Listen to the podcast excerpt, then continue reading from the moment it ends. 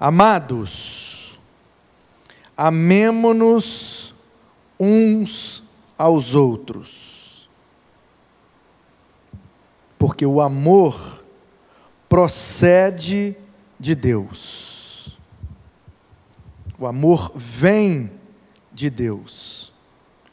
O amor é dado por Deus. Então, todo aquele que ama é nascido de Deus e conhece a Deus. Quem não ama, não conhece a Deus, pois Deus é amor. Nisto se manifestou o amor de Deus em nós, em haver Deus enviado o seu Filho unigênito ao mundo para vivermos por meio dele. Nisto consiste o amor, não em que nós tenhamos amado a Deus primeiro, mas Ele nos amou primeiro e enviou o seu Filho como propiciação pelos nossos pecados, em troca, para proporcionar perdão. Amados, se Deus nos amou de tal maneira, nós também devemos amar uns aos outros. Nunca ninguém viu Deus fisicamente. Se amarmos uns aos outros, Deus permanece em nós e o seu amor é em nós aperfeiçoado. Nisto conhecemos que permanecemos nele e que ele permanece em nós, pelo fato de nos ter dado do seu Espírito. E nós temos visto e temos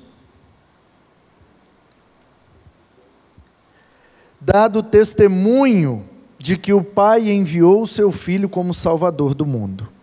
Aquele que confessar que Jesus é o Filho de Deus, Deus permanece nele e ele permanece em Deus. E nós conhecemos o amor e cremos neste amor que Deus tem por nós. Deus é amor. E aquele que permanece no amor, permanece em Deus. E Deus permanece nele. Nisto o amor é aperfeiçoado em nós, para que no dia do juízo mantenhamos confiança, pois assim como Ele é, também nós somos neste mundo. No amor, não existe medo. Pelo contrário, o perfeito amor lança fora o medo, porque o medo envolve castigo, e quem teme não é aperfeiçoado no amor. Amém. Queridos, em abril nossa série de mensagens tem esse título: A Bíblia como base do nosso relacionamento, ou seja, os nossos relacionamentos devem ser e estar baseados na Bíblia, nas orientações bíblicas. E aí, na quinta-feira passada, recebemos o pastor Luciano, que abriu esta série, iniciando a leitura desse texto e focando que o amor é, então, o princípio ou a principal coisa para que os nossos relacionamentos estejam saudáveis e pautados pela Bíblia. E aí, dando continuidade, então, à mensagem que ele iniciou e dando continuidade à série, nós vamos então ver sobre o amor. E a mensagem desta noite tem então esse título: O amor é a base do relacionamento. Porque, em última instância, é impossível se relacionar sem amar. Pelo menos um relacionamento que seja saudável. Então, esse texto fala muito sobre o amor, fala sobre o amor de Deus, fala sobre o amor de Deus que foi derramado por nós, em nós, e que através de nós pode continuar agindo e alcançando outras pessoas. Deus é amor, O que João está dizendo é que Deus é a origem do amor, Deus é a fonte do amor. O amor é a essência de Deus. Qual é então o nosso problema? A gente, quando fala em amor, a nossa mente só consegue pensar em amor no sentido de carinho, amor no sentido de, de de coisa romântica, melada, branda, sabe? Ai, meu amor, ai, eu amo tanto esse púlpito, esse púlpito é tudo para mim. Ai, como eu amo esse púlpito. A gente só consegue vislumbrar essa forma de amor e essa maneira de amar. Só que me parece que o amor cuja fonte é o Senhor, não é esse tipo de amor assim, melado, meloso e, e derretido, não. Então nós vamos ver algumas coisas para começar logo a conversa. Vamos aprender aí com a Bíblia, já que a Bíblia é então a base do relacionamento, e eu estou propondo que o amor é descrito na Bíblia como uma necessidade para o relacionamento, então, sendo o amor a base do relacionamento, a gente precisa então entender o que é o amor. E aí, um senhorzinho muito simpático, que está aparecendo aí para você, cujo nome é John Stott. John Stott era pastor, ele faleceu em 2013, se eu não me engano. Ele era pastor de uma igreja na Inglaterra. E um ministério muito peculiar tinha esse senhorzinho chamado John Stott. Muitos anos, muitas décadas de ministério ele teve e teve um ministério muito saudável e teve um ministério muito produtivo, não só para a comunidade que ele pastoreava, como para várias outras comunidades, cidades e países. E nós temos em português muita literatura produzida pelo John Stott e todas elas são bênçãos. Se você quer comprar um livro cristão, se você tem acesso a uma livraria, um site, e tiver um livro com esse nome, John Stott, S-T-O-T-T, pode comprar. Não importa o título do livro, não importa o assunto do livro, pode comprar que é coisa boa. Esse é um homem que eu chamo, né, o cara que produz goiaba.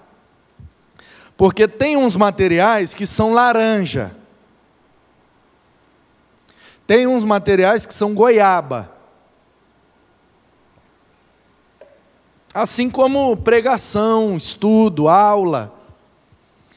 Tem uns que são goiaba, tem outros que são laranja. E tem outros, né, outras frutas. O que, que eu quero dizer com isso? Quando você vai se alimentar de uma laranja, você tira a casca e joga fora. E aí você suga o caldo da laranja e cospe os, as sementes, os caroços, e depois joga fora ainda o bagaço. Então, da laranja você aproveita só o suco, o bagaço, a semente, a casca, vai tudo para o lixo. Mas a goiaba não, você come com a casca, come com o caroço, come tudo. Então tem uma turma que é a turma das goiabas. Tudo que eles fazem, você pode engolir sem se preocupar. Joga para dentro e vai engolindo, não tem nada. Russell Shedd, John Stott, John é, MacArthur, John Piper. Deixa eu ver mais quem. Que é a turma da goiaba. É, o Hernandes Dias Lopes no Brasil, é que eu estava pensando em termos de mundo, né? Mas aqui no Brasil temos o Hernandes Dias Lopes, é um goiabão também. Hum. Temos Deixa eu ver mais quem que é goiaba mesmo, que você pode. Tem até umas editoras, sabe? Editora Vida Nova, a editora é, Betânia, editora Ragnus, é umas editoras assim que costuma ser uns goiabal, entendeu? Você pode, se é daquela editora, você pode consumir, porque mal não vai fazer. Agora, tem umas editoras, tem uns autores, tem uma turma que são muito tendenciosos, que são, né? Então, assim, é bom ler, é bom consumir, mas às vezes tem que tirar a casca, às vezes tem que cuspir a semente, às vezes tem. Então você tem que. É igual comer peixe frito, você tem que saber tirar os espinhos, senão engasga. Então, gente, o John Stott ele disse assim, ó. Se queremos. Não, segura, Igor por favor. Aí, estou ainda no, no start. Aí, obrigado. Se queremos uma definição de amor, não devemos ir ao dicionário, mas devemos ir ao Calvário. Essa é uma frase do John Stott. Então, John Stott está dizendo assim: ó, se eu quero aprender sobre amor, não adianta eu ler o dicionário, eu tenho que ler o que aconteceu no Calvário. E o livro que fala do Calvário é a Bíblia, não é?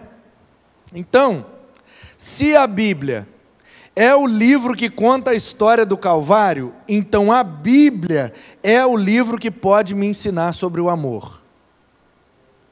Porque o Calvário, ele está preparado desde a fundação do mundo. E ele faz sentido e tem eficácia no final de todas as coisas. Então, o livro que vai fazer isso ter sentido é a Bíblia. Então, a Bíblia, ela ensina sobre o amor, ela ensina sobre o relacionamento. E ensina muito. Por causa do Novo Testamento, a gente precisa aprender a língua e a cultura grega porque o Novo Testamento foi escrito em grego. Então, se você quer entender o que um escritor quis dizer quando escreveu, o mínimo que você precisa é compreender a língua em que ele escreveu e entender a cultura em que ele escreveu, porque alguns elementos da escrita fazem parte da cultura do escritor. Então, se um escritor vai narrar o que ele comeu na janta, e ele vira e coloca assim: na minha janta tinha arroz e aipim. Aí o outro escreve: na minha janta tinha arroz e mandioca. Aí o outro escreve: na minha janta tinha arroz e macaxeira. Se um está em São Paulo ou Espírito Santo, ou em alguns outros lugares, aipim. Se está em Minas, ou em alguns outros lugares mais para o interior, mais subindo para Goiás, mandioca. Eu sei que lá tem diferença. A mandioca é assim, o aipim é assim. Estou falando de cultura, estou falando de agricultura não. Então, num lugar é mandioca, é mandioca, ponto. Tudo é mandioca, brava, mansa, aguada, seca, leitosa, venenosa. Um lugar é tudo aipim, no outro lugar é tudo mandioca, e no outro lugar é tudo macaxeira. Então, assim, eles estão falando a mesma coisa, mas estão usando três palavras diferentes. Por quê? Por conta da cultura onde eles estão inseridos. Então, para compreender uma mensagem, às vezes eu preciso compreender a cultura em que aquela mensagem foi escrita. Vou te dar um exemplo. Mais um, né? Já dei? Um. Vou dar mais um. Suponhamos que daqui a dois mil anos, o mar invadiu Vila Velha e destruiu tudo isso aqui. E foi derrubando os prédios e foi fazendo escombros derrubou tudo, acabou com tudo, todo mundo foi embora, fugiu daqui, foi morar em outro lugar, isso aqui, aí depois o mar voltou para o seu lugar, mas ficou tudo aí destruído, tudo ficou aí ruínas. Daqui a dois mil anos, arqueólogos vêm aqui para pesquisar como que era a cultura do povo de Vila Velha. Eram chamados de canela verde. Moravam na beira da praia e uma civilização que foi perdida, e nós vamos lá fazer uma pesquisa para descobrir como é que eles viviam. Aí o cara vem e cavuca daqui, cava dali, pega daqui, pega dali, de repente acha um papel que estava dobrado, amassado, embaixo de um negócio, dentro de um saco e tal, tal, tal, e, e foi protegido, e dois mil anos depois o cara abre com muito cuidado aquele papel e consegue ler, e naquele papel tinha uma frase escrita. Foi um bilhete que foi deixado numa casa, um recado para uma outra pessoa. E no bilhete estava escrito assim: pega a mangueira para molhar a mangueira, porque a mangueira já vai entrar na avenida.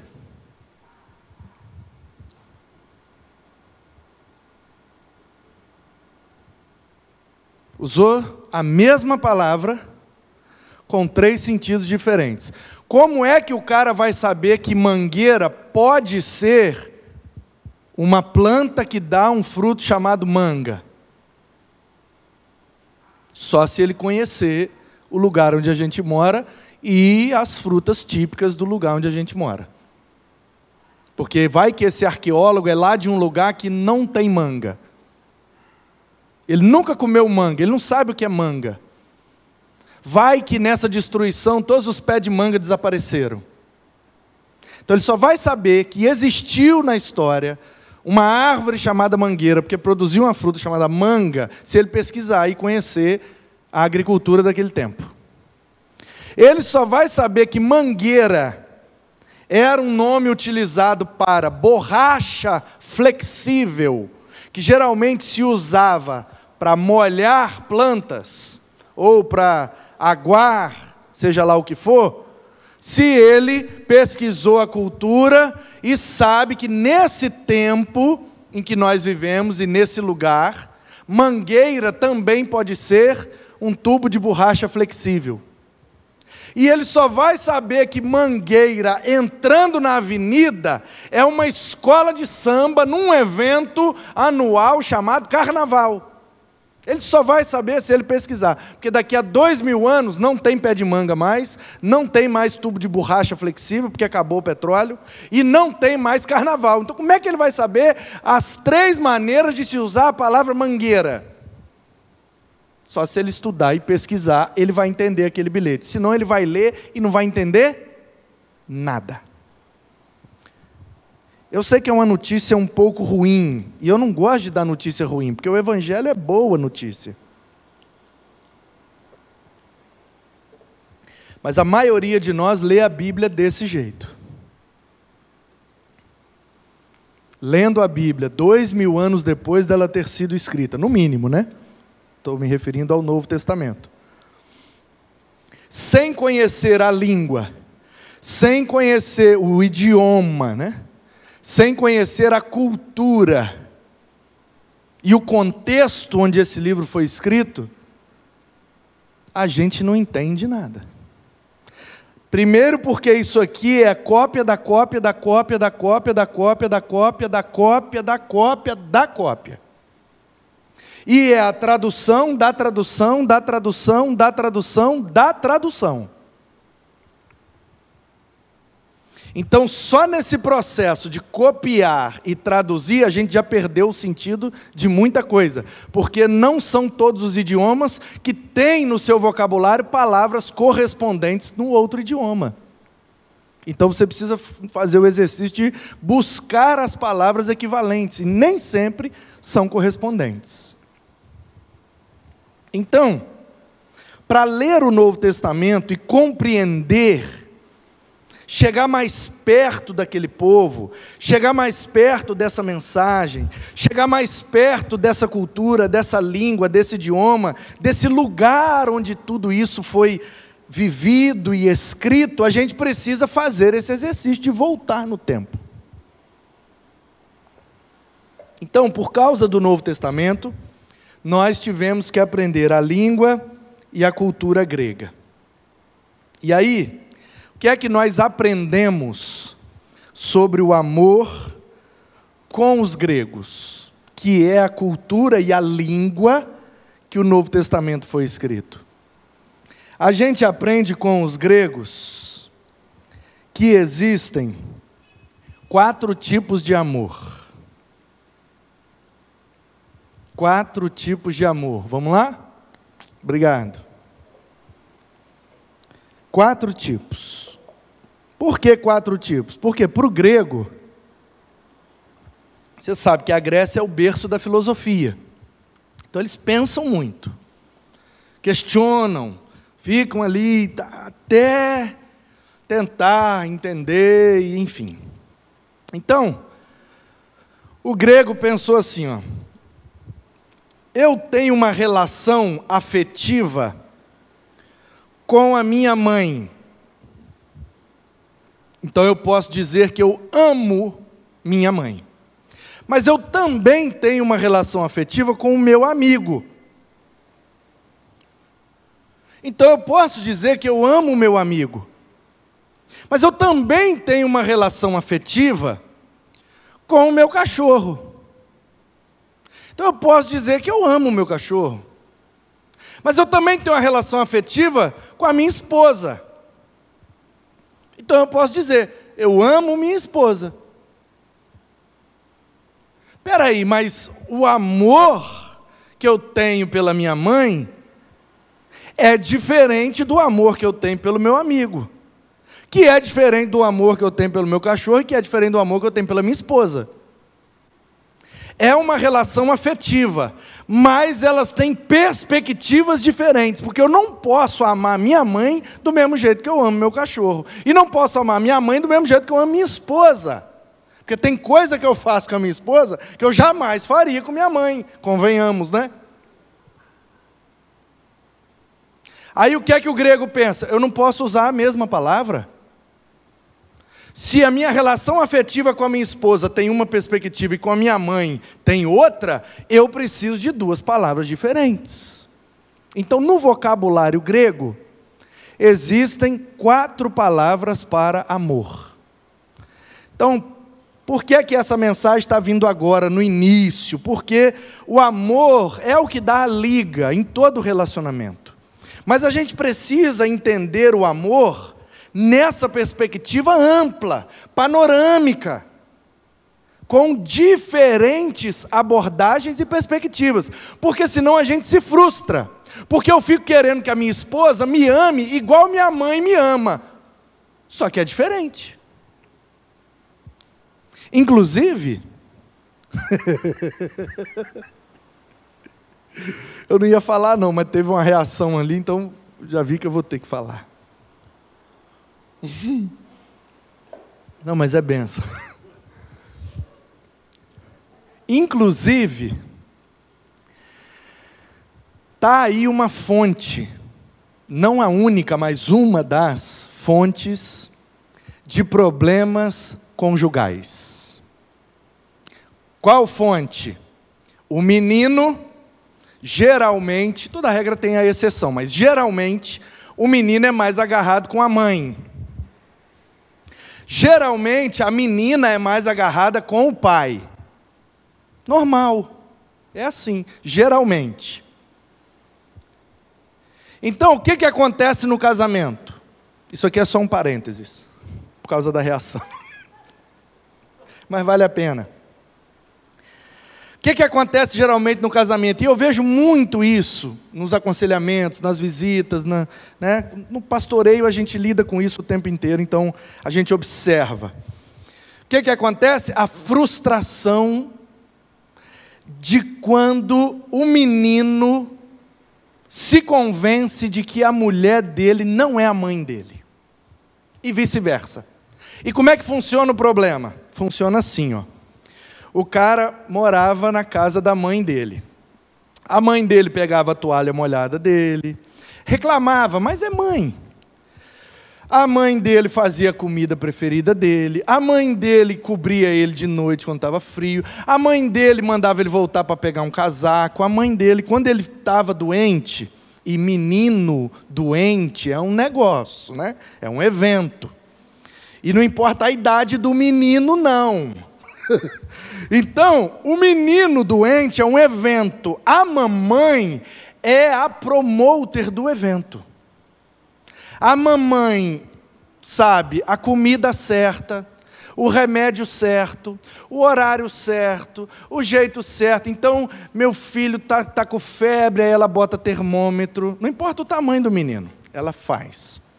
Bota o termômetro, dá o remédio na mão dele, traz a aguinha na mão dele, e ele fica lá espalhado no sofá o dia inteiro. O povo reclama, ela não deixa ninguém mexer com ele, porque ele está dodói, tadinho, neném da mamãe.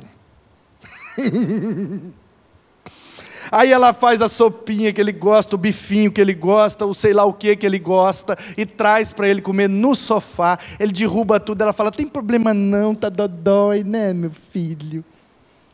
É uma benção. Mãe é top. Aí o que, que acontece? O cara casa, Cristiano. E ele casa com essa expectativa: é assim que minha mulher vai me tratar. Porque ela me ama, minha mãe me ama, minha mulher me ama. Lá na frente do pastor nós falamos: Eu te amo, eu te amo. Beijou aliança, eu te amo, te amo. Então, se é amor, é igual. Se é igual, no dia que eu ficar doente, minha esposa vai fazer a mesma coisa. Vai me dar o remedinho, vai me dar a sopinha, vai me dar o bifinho. Tá Aí o cara fica doente e descobre que a mulher dele não é a mãe dele. Ele entra em crise, porque ela não me ama. Ama, Zé. Ama. É que ela não é a mamãe. Lembra do baby? Da família dinossauro? Não é a mamãe. Não é a mamãe. Então, o que é que o grego percebeu? Ah, já que eu bati de um lado, deixa eu bater do outro também. Pera. A menina é a princesinha do papai. Não, aqui é o sofá do menino. A menina é aqui. A menina é a princesinha do papai. O papai pega ela no colo, né? Você quer sorvete, minha princesa? Você quer de que chocolate? Ai, meu Deus, me dá um sorvete aí de chocolate para minha princesa. E dá o sorvetinho na boca dela. Ela é minha princesa. E pintiu o cabelinho dela. E, bo... e o treco tá fulano aqui. e bota negocinho, né? Bota o vestidinho e passeia com ela, leva para tomar sorvete, leva na praia, brinca com ela, cavuca na areia. E é princesinha do papai, e ela tem tudo, meu amor. O papai vai trabalhar dois turnos, três turnos, cinco turnos para pagar a sua escola, a sua faculdade, para você fazer o curso, para você ter o celular que você quiser, porque você é a princesinha do papai. Aí ela casa. E ela casa, ela foi preparada a vida inteira para ser uma princesa. Então ela casa na expectativa de que ela está casando com um príncipe. Só que não.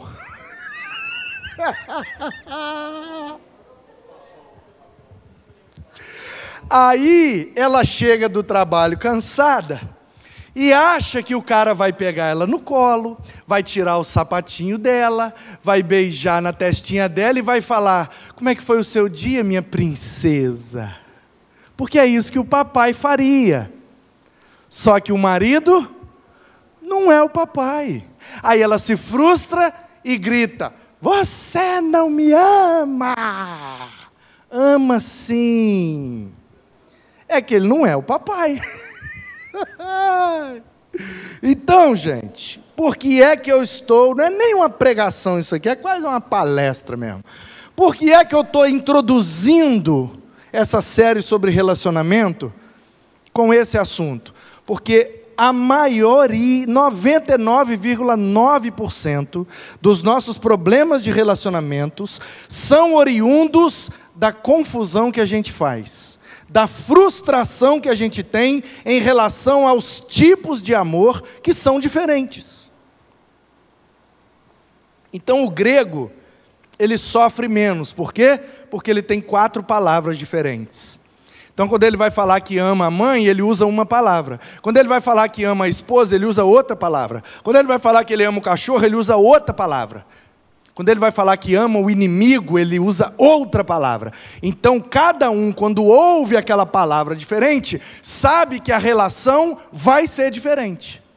O nosso problema é que no nosso idioma só tem uma palavra.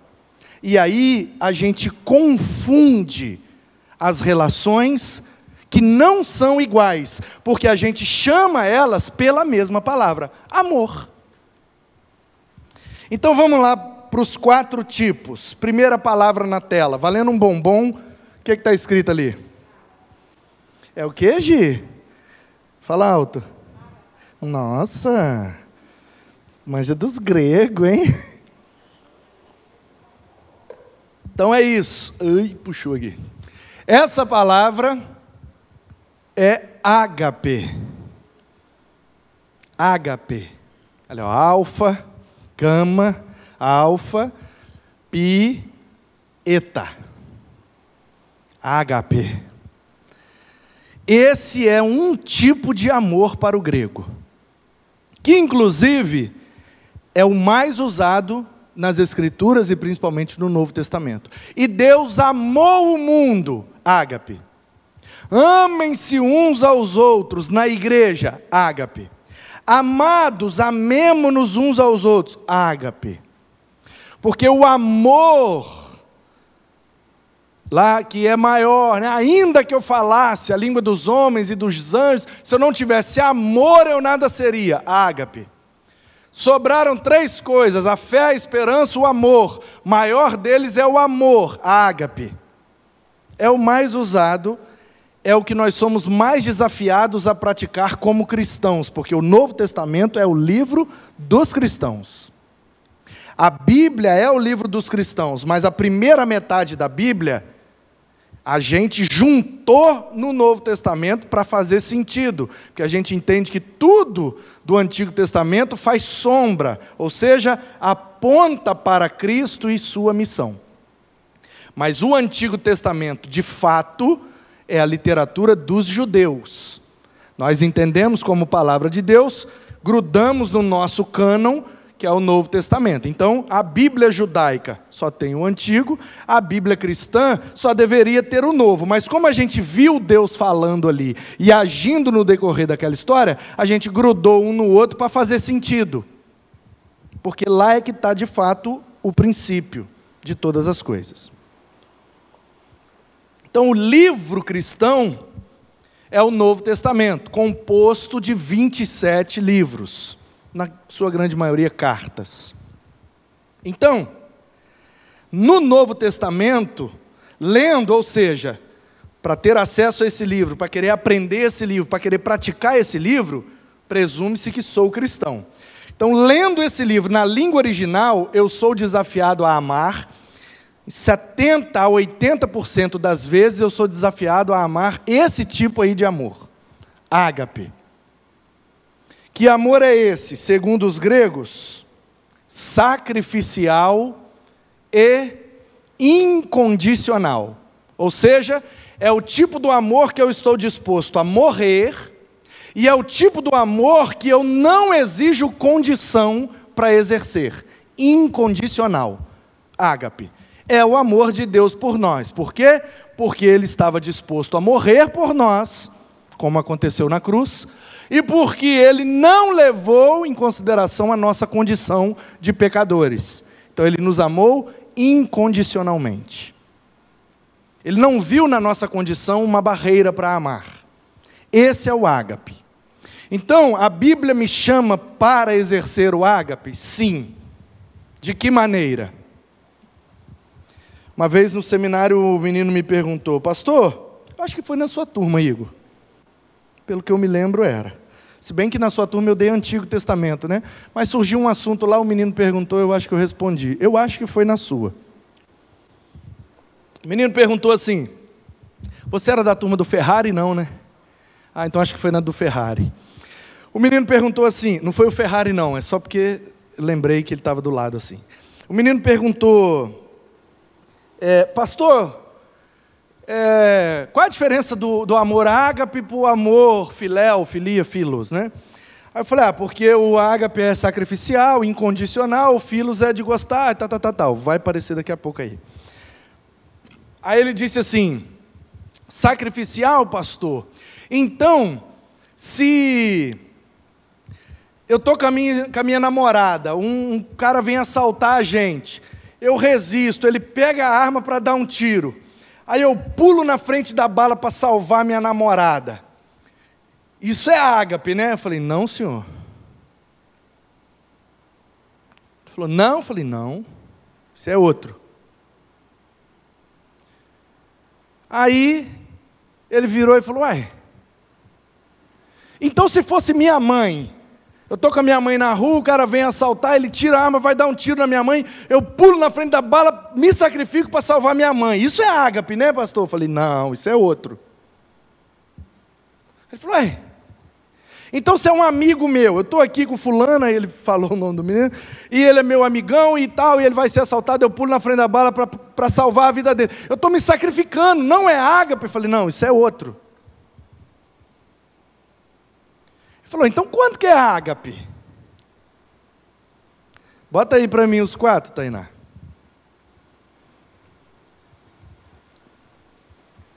Aí eu falei com ele: quando você pulou na frente da bala para salvar seu amigo, era filia, filéu, filos, porque foi por amor ao amigo. Amor de amigo é filia. Quando você pulou para salvar sua namorada, era eros, porque amor de um homem com uma mulher, de relacionamento conjugal, é eros. Então, quando você pulou na frente da bala para salvar a namorada, era eros. Quando você pulou na frente da bala para salvar sua mãe, era estorguê, que é o amor de laço familiar. Aí ele perguntou: então, quando que é ágape? E eu respondi: quando a polícia chegou,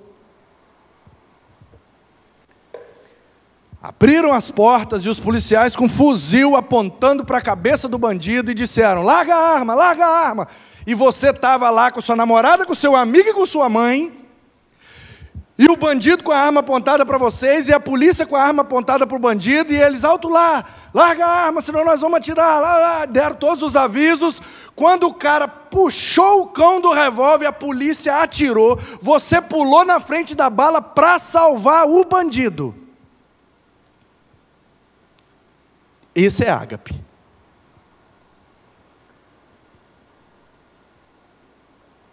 Aí ele fez essa cara aí que você fez agora também. E ele concluiu exatamente o que você acabou de concluir. Rapaz, eu acho que eu nunca mexi com esse negócio de ágape, não, hein?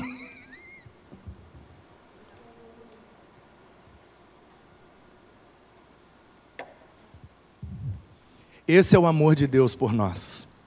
Rebeldes contra Ele, pecadores contra Ele, alheios a Ele, desobedientes a Ele, profanando o seu santo nome.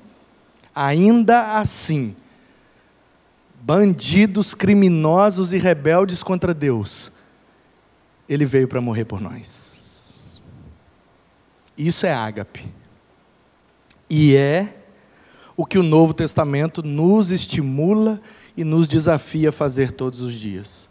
Amar incondicionalmente e sacrificialmente. Pastor, mas não tem como conviver com aquela pessoa, tem muito bafo. É aí que entra o ágape. Pastor, mas tem muito chulé. É aí que entra o ágape. Pastor, mas é muito mentiroso, fica contando mentiras sem parar. Aí que entra o ágape. Ah, mas é chato. Aí que entra o ágape. Não, a gente vai ali tomar um açaí, mas não chama não fulano, fulano estraga prazer, espalha rodinha. Chama. É aí que entra o ágape. O ágape é o amor de Deus. O ágape é o amor de Jesus por nós. Por isso que nós temos que imitá-lo e praticá-lo. Porém, não existe só esse tipo.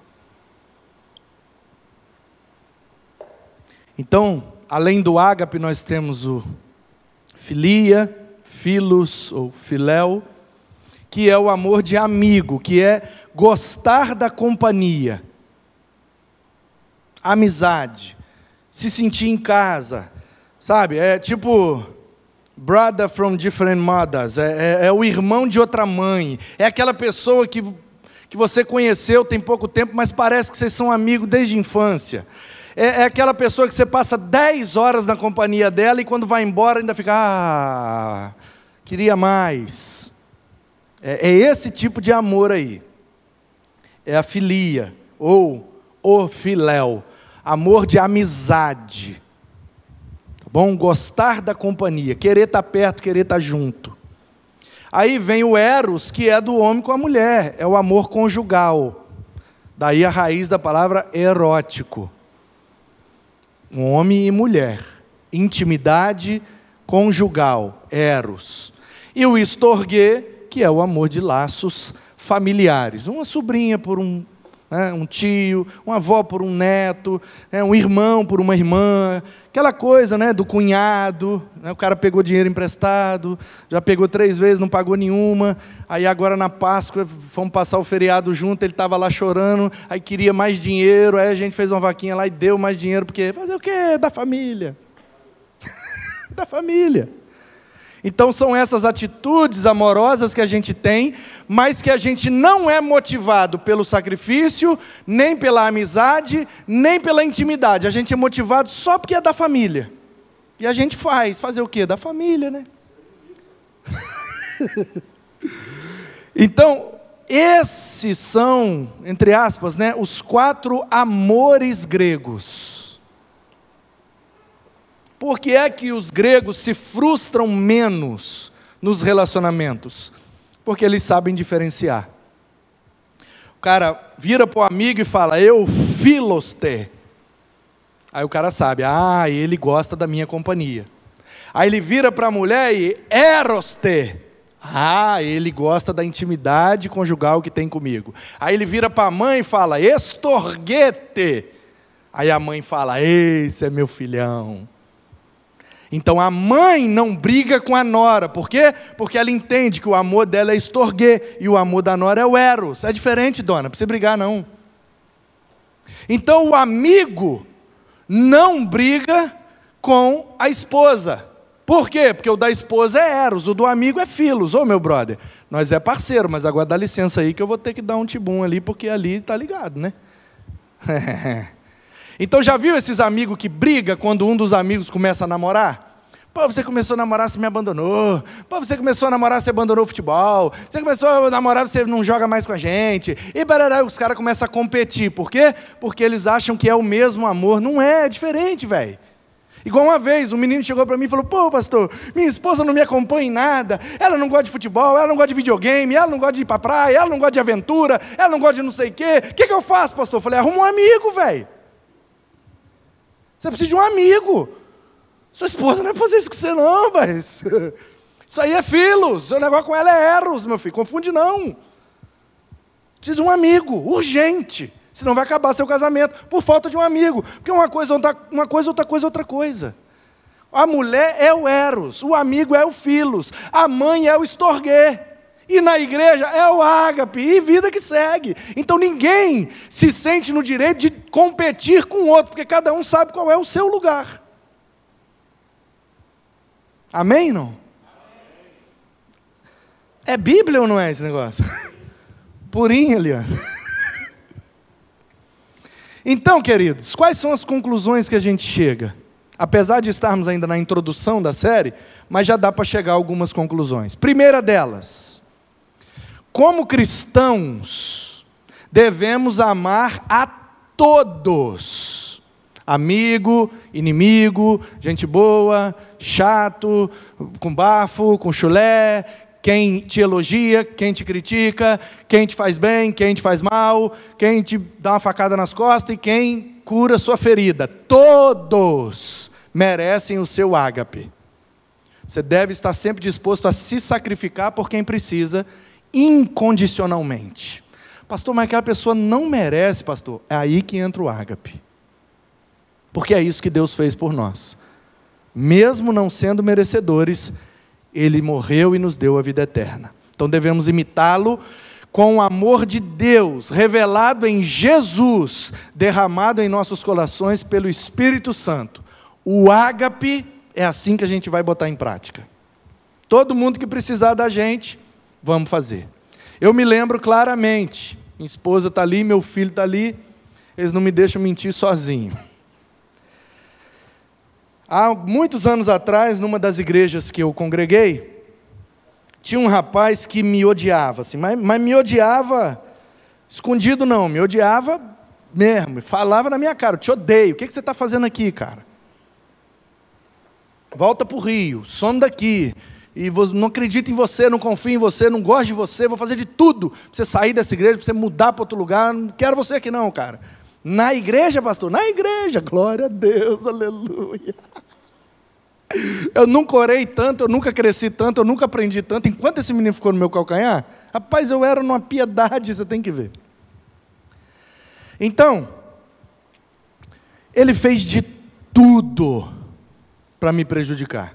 Tudo que você imaginar, fofoca, inventou, mentira, e bebê, e tudo que você puder imaginar, ele fez ele disse que eu nunca pisaria num seminário, que eu nunca seria pastor, porque eu era mentiroso, que eu estava enganando todo mundo, porque eu bebê bababá, que um dia a máscara ia cair.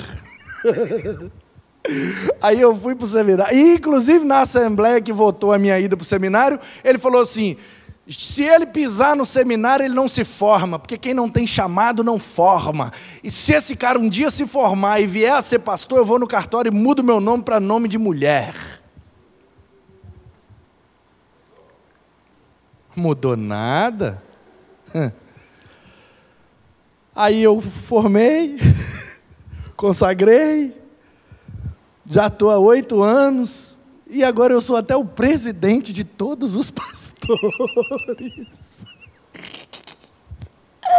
Ele falou que eu não ia formar no seminário. Antes de formar, eu virei professor do seminário. E com seis anos de ministério, fui eleito presidente dos pastores batistas do Estado do Espírito Santo. Presido 900 pastores, dois anos de mandato. Era um ano, aí depois eles esticaram para dois. Aí agora, por causa da pandemia, esticaram mais um. Vou ficar três anos. E ele está lá gritando que ele não é chamado, ele é mentiroso, a máscara vai cair. Dez anos ele está esperando a máscara cair. A dele que caiu. Mas enfim. O menino, e a Ana Paula tinha um ranço desse menino. Aí ela ah, confessou, ela isso, irmã, confessa seu pecado que Deus te cura. Falei, tinha, ela gritou de lá, tenho. É o ágape aí, varoa. Tá precisando do ágapezinho, né? Mas, você vê que ela não é mentirosa, ela falou que ela tem um ranço. E ela se lembra do que aconteceu.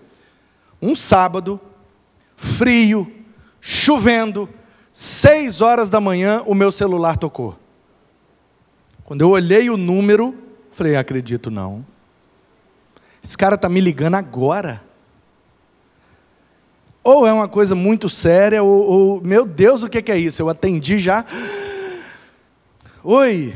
Aí ele, oh, e aí, manuzão, bom dia. Aí eu já. Fala, meu brother.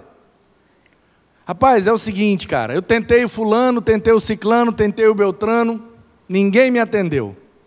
Celular desligado, caixa postal de manhã, ninguém acorda cedo. O negócio é o seguinte, cara. Eu, ele tinha casado, né? Aliás, era domingo, seis horas da manhã. Ele casou no sábado.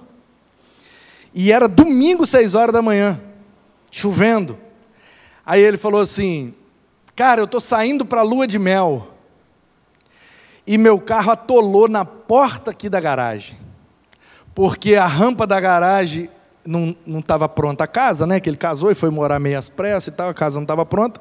A rampa da garagem era de barro. No que choveu, o barro cedeu. Então ele foi, foi, foi, mas o barro foi cedendo, cedendo. Quando ele saiu aquela, aquele negócio de ferro onde o portão corre, o carro dele enganchou naquele negócio de ferro e não ia nem para frente nem para trás, porque o barro cedeu e lameou o carro e a casa toda, e o carro agarrado lá. E eu, né, no trabalho, uma caminhonetezinha do meu patrão ficava comigo, e eu andava sempre com uma corda, com um guim, para ajudar os outros. Aí ele falou: Tem como você vir aqui? Não, cara, com a caminhonete, com a corda, para me socorrer aqui, me tirar da lama, porque eu estou indo para a lua de mel.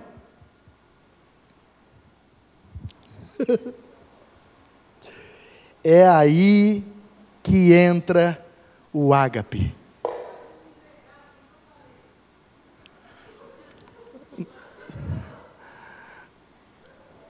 Falei, estou indo agora. Botei a roupa e fui debaixo de chuva, no barro, entrar embaixo do carro dele para amarrar a corda e tirar o carro dele. E ainda dei uma ducha grátis para ele no posto que eu trabalhava e ele foi para a lua de mel com o carro limpinho e eu fiquei todo sujo.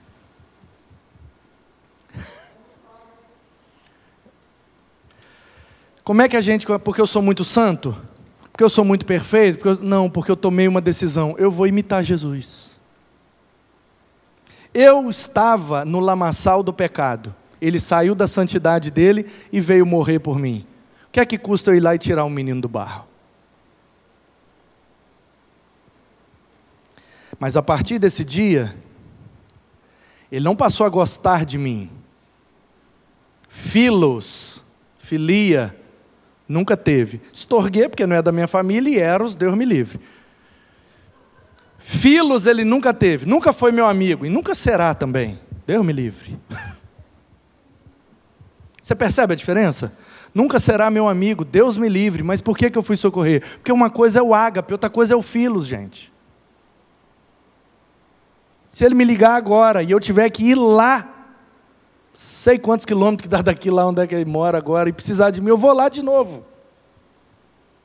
Então, a partir daquele episódio, ele nunca virou meu amigo, mas a partir daquele dia ele parou de me perseguir, parou de falar mal de mim, parou de me atrapalhar e, segundo ele, nas próprias palavras que saíram da boca dele, ele passou a me respeitar como um cristão verdadeiro.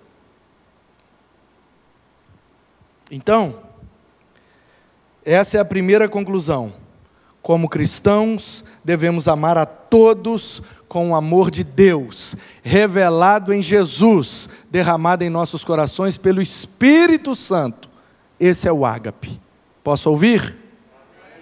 Segunda conclusão: como pessoas que somos, pessoas, seres humanos, devemos amar nossos amigos em buscar estar sempre em suas companhias, investindo tempo de qualidade neles, porque esse é o Filos.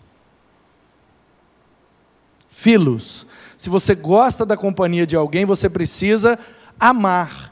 E amor envolve serviço, sacrifício e investimento. Então você precisa se esforçar, se doar, para que esse filos continue sendo alimentado no seu e no coração de quem você ama com esse amor. Então a gente não pode é confundir. Tem gente que a gente só vai ter ágape e só vai receber ágape e está tudo bem. Tem gente que a gente vai ter e vai receber filia, filos, e está tudo bem. E, em terceiro lugar, como cônjuges. Ou seja, como marido e mulher, devemos amar com intensidade, apaixonadamente, investindo em nosso casamento. Que esse é o Eros.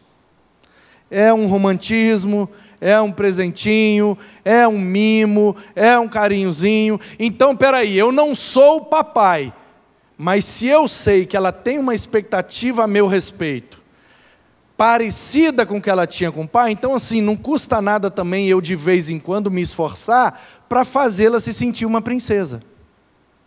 E se ela sabe que eu tenho em relação a ela uma expectativa parecida com a que eu direciono à minha mãe, não custa nada a ela de vez em quando fazer também eu me sentir um filhinho querido.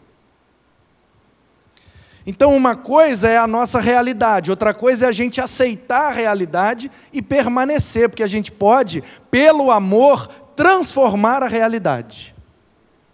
Basta a gente querer amar. Então, como crente, para todo mundo é ágape, como pessoa, para os que eu gosto da companhia, vou investir para que essa companhia seja mais duradoura possível, e com a minha esposa, ou você, mulher, com o seu marido, você vai fazer intensamente e apaixonadamente para que ele seja satisfeito nessa relação chamada Eros. Envolve carinho, envolve intimidade, envolve prazer, envolve satisfação, envolve confiança, lealdade. Tudo que envolve essa relação chamada Eros, a gente precisa se esforçar para fazer, porque é isso que vai alimentá-la. E em último lugar, como família, devemos amar nossos familiares, investir, cuidar e promover saúde relacional dentro das nossas casas, porque esse é o estorguê. Então, que você possa nessa noite compreender as várias maneiras de se amar e também de ser amado, de ser amada. E não confundir as bolas, e não ficar desejando ágape de quem não recebeu do Espírito Santo através de Jesus o ágape. Não vai rolar, velho. Não ficar desejando filos de quem não gosta da sua companhia. Não vai rolar, cara. Não ficar desejando eros de uma pessoa que não tem atração por você. Não vai rolar. E não ficar querendo ter estorguê com quem não é da sua família. Não vai rolar. Então, queridos, quando a gente entende, porque a Bíblia e o Novo Testamento especialmente, foi escrito nesse contexto. Então a gente tem vários versículos onde a orientação é filia, porque é esse que resolve. Tem versículos que a orientação é o estorguê, porque é isso que resolve. Tem versículos que a orientação é o eros, e na maioria dos versículos a orientação é o ágape, porque é o que resolve. É o que resolve. Então, a gente vai no decorrer até o final do mês, aprender com a Bíblia, nesses muitos textos que têm essas orientações, aprender a amar, aprender a se relacionar e vivermos de maneira saudável os nossos relacionamentos, seja com a minha esposa, seja com meu amigo, seja com a minha mãe e seja com aquele que me odeia. Quando eu aprendo a amar, cada um no seu lugar, eu me frustro menos, eu me magoo menos e eu machuco menos as pessoas quando não alimento nelas uma expectativa que nunca será correspondida. Que Deus nos oriente, que Deus nos ilumine, que Deus nos ajude e que nossos relacionamentos sejam sempre saudáveis para a glória de Deus, em nome de Jesus.